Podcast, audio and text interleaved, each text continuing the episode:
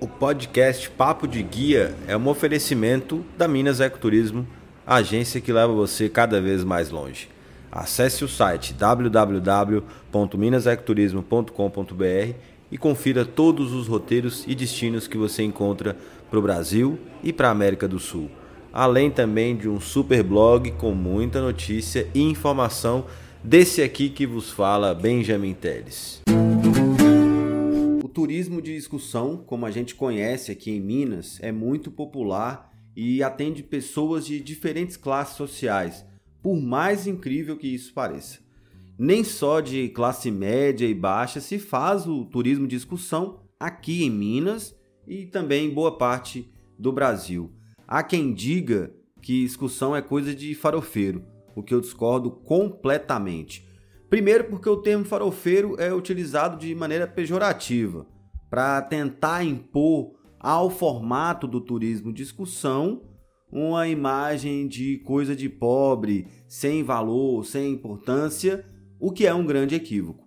Eu quero pedir licença aqui para fazer uma, uma breve digressão só para entendermos de onde surgiu esse termo farofeiro e como ele se tornou tão popular assim ao ponto de sinalizar um comportamento turístico massivo.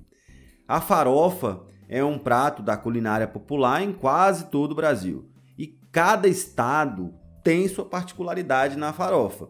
Esse prato, por ser preparado basicamente com farinha, carne seca desidratada e temperos, demora muito tempo para perder, para estragar. E ele propiciava que se levasse para longos trechos de viagem, como faziam os tropeiros antigos. Então, quando as pessoas se juntavam para viajar, e já pensando nas suas condições financeiras, nas condições da viagem, preparavam as marmitas de farofa e levavam. Assim ficou alcunhado esse termo farofeiro, que seria uma referência a quem levava marmitas com comida, entre elas a farofa, né, para as suas viagens. Esse é um costume popular muito importante, faz parte da construção da identidade histórica do povo e isso ocorre no mundo inteiro. Aqui no Brasil, tentaram se apropriar desse termo para meio que estratificar as pessoas que consomem turismo de excursão querendo dizer que ah, aquela excursão é farofada, a minha não. Este é um, um infeliz retrato social do Brasil há muito tempo, mas voltemos ao nosso assunto principal. Falando com conhecimento do turismo aqui em Belo Horizonte, onde atuo há seis anos, o turismo de excursão se tornou um dos pilares de sustentação de vários destinos turísticos de Minas como um todo, de norte a sul, literalmente. Recentemente, a Associação dos Condutores de Ecoturismo do Brasil fez um levantamento sobre o número de agências de turismo que promovem excursões e ficamos impressionados com o crescente número de microempresas nos mais variados segmentos de excursão, do turismo religioso ao turismo de eventos em diferentes partes. Foram identificadas mais de 180 empresas atuando em Belo Horizonte e região metropolitana, das quais mais de 75% já atuando legalmente e com os devidos registros. Isso é importante. Como a capital está num lugar privilegiado, temos bem perto daqui vários destinos importantes e que são de fácil acesso devido à malha rodoviária, eles oferecem oportunidades variadas de roteiros já prontos.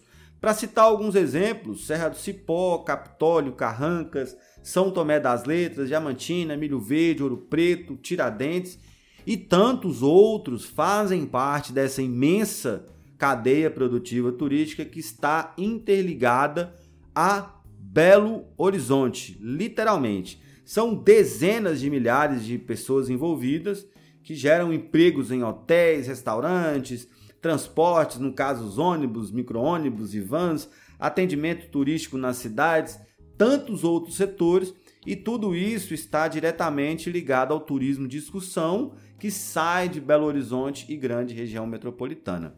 Uma vez que a pandemia chegou em 2020 e paralisou toda essa cadeia turística inicialmente e depois reduziu sua capacidade para menos de 15% das operações, basta lembrar que nós tivemos aberturas e fechamentos é, que não permitiram as operações inteiras ainda, o setor do turismo discussão não resistirá como antes, depois de tantas baixas assim.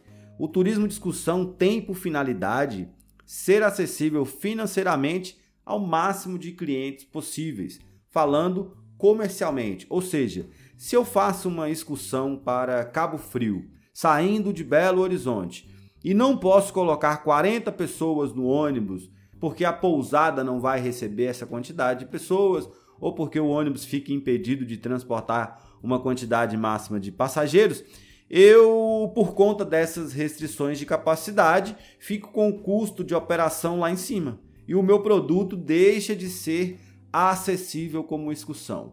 Existem outras demandas por excursões de valor mais elevado, mas o grande volume do turismo que proporciona esse impacto é a partir do turismo de excursão de baixo valor ou de baixo custo. Pense nisso como um efeito dominó onde várias empresas de turismo de excursão sentem essa impossibilidade e deixam de operar. Com o fim dessas dezenas de microempresas, outros tantos empreendimentos como hotéis, pousadas, atrativos turísticos, restaurantes e outros negócios vão deixar de receber esses turistas. E isso vai afetar, a operação deste prestador, que precisa adequar com a sua nova realidade financeira e por aí vai. É um ciclo que, se não for interrompido, não vai ser contido sozinho. A gente precisa promover políticas públicas e promover incentivos para que essas pequenas e microempresas continuem operando. Uma dessas mudanças mais evidentes que chegaram fortes por conta da pandemia e que devem permanecer nas atividades de excursão é a observação que o turista tem acerca das adequações do prestador de serviço a essa nova realidade. Eu vejo isso nas agências da Minas Ecoturismo. Clientes perguntando mais sobre questões de biossegurança, de higienização, de legalidades, de documentação, entre outros assuntos. Esse tipo de cuidado, que não era comum antes, deverá ser cada vez mais utilizado pelos turistas.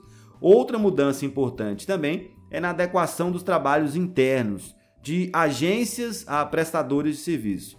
Muitas empresas de ônibus, por exemplo, ainda não adequaram corretamente o trabalho dos motoristas, dos cobradores ou dos guias internos e que devem seguir os protocolos corretos para embarque e desembarque dos passageiros. Essas mudanças, elas já estão acontecendo há algum tempo e vão obrigar as empresas que conseguirem sobreviver desta crise a se reinventarem de alguma maneira.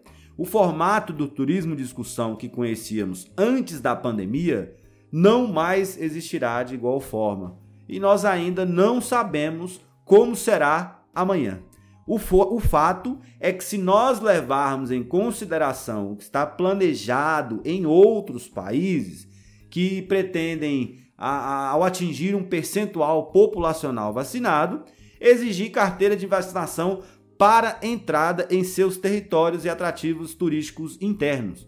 Se isso passar a vigorar como uma regra universal, já podemos supor que caberá às agências e prestadores adequarem suas atividades para tal exigência, que imagino eu seja o destino certo de todos que operam o turismo. Esse foi o episódio de hoje. Muito obrigado por ouvir até aqui. Se você gostou do conteúdo, então compartilha com mais três amigos do turismo e vamos fazer essa rede se fortalecer. Siga no Instagram, arroba Papo de Guia Podcast e se inscreva no YouTube Papo de Guia Podcast. Até a próxima!